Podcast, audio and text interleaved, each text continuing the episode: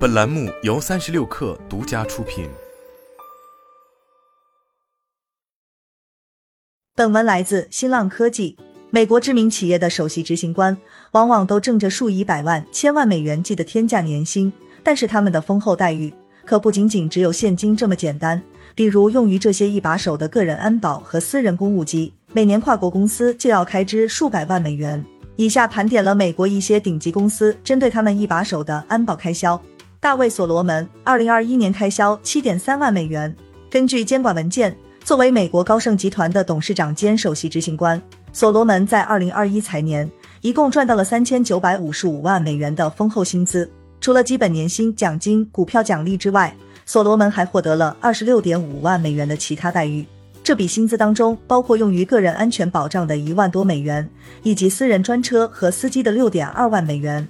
在监管报告中，高盛集团表示，由于首席执行官的重要地位，高盛认为个人安保专车和司机等待遇是完成管理任务所必须的。加米迪蒙二零二一年开销二十七点八万美元。迪蒙是美国摩根大通银行的董事长兼首席执行官。根据监管文件，迪蒙在二零二一财年的完整薪资总额是八千四百四十三万美元，其中的十四点七万美元属于个人公务飞机开销，三万美元则是专车开销，另外还有十万美元是迪蒙个人住宅以及出差途中的安保支出。监管报告称，摩根大通银行董事会批准了迪蒙在公务机、专车和个人安保方面的支出。达拉科斯罗沙西二零二一年开销五十一万美元。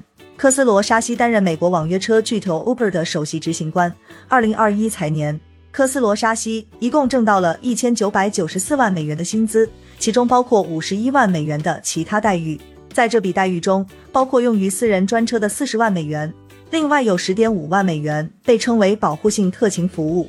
Uber 的监管文件解释称，该公司的高管安保计划中包括招募有资质的保镖人员，以及安排安全的会谈和会议场所。以及安排住宿地点。二零二一年，Uber 开始在科斯罗沙西的私人住宅安排保镖人员和相关科技装备。Uber 表示，住宅的安保服务尽可能和公司总部内给科斯罗沙西提供的安保服务类似，目的是确保他在私人住所的安全。另外，在新冠疫情期间，地方政府会发布居家令，科斯罗沙西的住所也就变成他私人工作地点。Uber 表示。会评估外界对科斯罗沙西可能造成的安全风险，并提供相应的安保服务。另外，自从开始执行安保计划之后，公司已经发现，作为 Uber 的首席执行官，科斯罗沙西的确面临一些实际或十分可信的安全威胁。安迪·贾西，二零二一年开销五十八点九万美元。贾西是美国亚马逊公司的总裁兼首席执行官。二零二一财年。他的薪资总额为二点一三亿美元，其中大约五十九万美元属于其他待遇。监管文件显示，亚马逊每年花费五十八点九万美元用于贾西的安保计划，其中包括公司内部和出差途中。亚马逊认为，考虑到给公司带来的利益，有关首席执行官的安保开支是合理必要的。鲍勃·伊格尔，二零二二年开销八十七点八万美元。早前，伊格尔曾担任迪士尼公司执行董事长。去年底再度出山，被任命为首席执行官。二零二二财年，伊格尔并未担任执行层职务，但是依然从迪士尼挣到了一千四百九十九万美元，其中的两百四十七万美元属于其他待遇。据悉，伊格尔的个人公务机开销了四点七八万美元，个人安保花费了八十三万美元。泰德·萨拉多斯二零二一年开销一百一十万美元。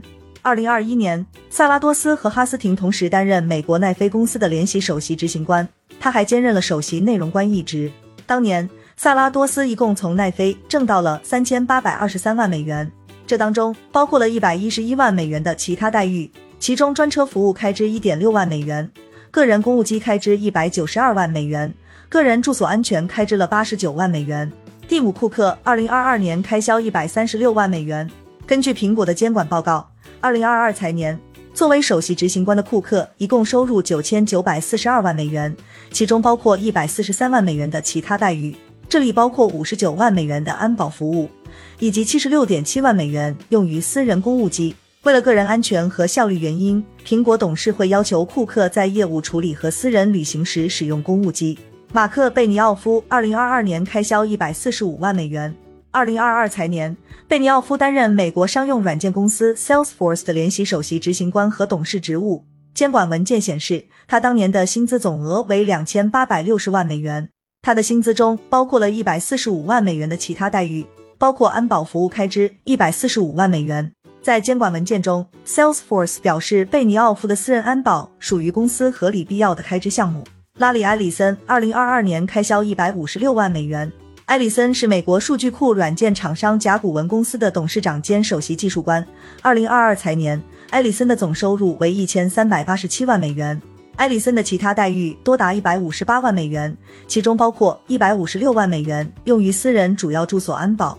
甲骨文文件显示，埃里森有多套住宅，其他非主要住所的安保开支由埃里森个人承担。杰夫·贝索斯二零二一年开销一百六十万美元。贝索斯是亚马逊公司创始人兼执行董事长。二零二一财年，贝索斯从亚马逊获得了一百六十八万美元的总收入，其中的一百六十万美元属于其他待遇。亚马逊监管文件介绍说，贝索斯的其他待遇主要包括安保服务支出，其中覆盖了公司内部安保以及出差旅行中的安保。亚马逊表示，贝索斯领取的年薪很少，从来没有获得股票奖励，因此公司承担他的安保支出是非常合理的。据报道，二零一九年，亚马逊董事会批准管理层为贝索斯的办公室安装防弹玻璃，这一项目一共开销十八万美元。安装的防弹玻璃性能优异，可以抵挡军用级别冲锋枪的扫射。对于已经习惯于重要人物安保排场的人来说，贝索斯的排场也很不一般。之前，贝索斯曾经在电影《星战迷航：超越星辰》中扮演一个角色。演员克里斯·潘恩说，他当时在现场看到有九个私人保镖、三辆豪华轿车，现场气氛紧张。潘恩表示，当时他还不知道贝索斯的身份，但是感觉这应该是一个大人物。桑达尔皮查伊二零二一年开销四百三十一万美元。根据监管文件，二零二一财年，谷歌首席执行官皮查伊的薪资总额为六百三十二万美元。在年薪之外，皮查伊获得的其他待遇为四百三十二万美元，其中的四百三十一万美元用于个人安保。皮查伊也获得了使用私人公务机的待遇，但是这一详细支出并未列在监管报告中。据悉，二零一八年四月。在谷歌旗下视频公司 YouTube 的总部发生了一宗枪击案，一名女性枪杀三人，随后自杀。这一案件促使谷歌加强对皮查伊的个人安保。马克扎克伯格二零二一年开销两千六百八十二万美元。作为美国社交网络巨头 Meta 的首席执行官，扎克伯格在二零二一财年一共获得了两千六百八十二万美元的薪资总额。不过，扎克伯格正式的年薪只有一美元。这意味着几乎所有的薪资都属于其他待遇。据悉，扎克伯格私人住所和旅行途中的安保开销高达一千五百二十万美元。另外，他还从公司获得另外的一千万美元税前专项补贴，用于自己和家人的安保。另外，他的私人公务机开销高达一百六十三万美元。根据调查，扎克伯格享受着七天二十四小时的保镖服务。他在加州湾区的一处豪宅内部还配置了避难屋。另外，在 Meta 的员工中有这样一个传言，即扎克伯格的办公室配套了一条紧急溜槽，一旦发生意外情况，扎克伯格和他的手下可以闪电撤离办公楼。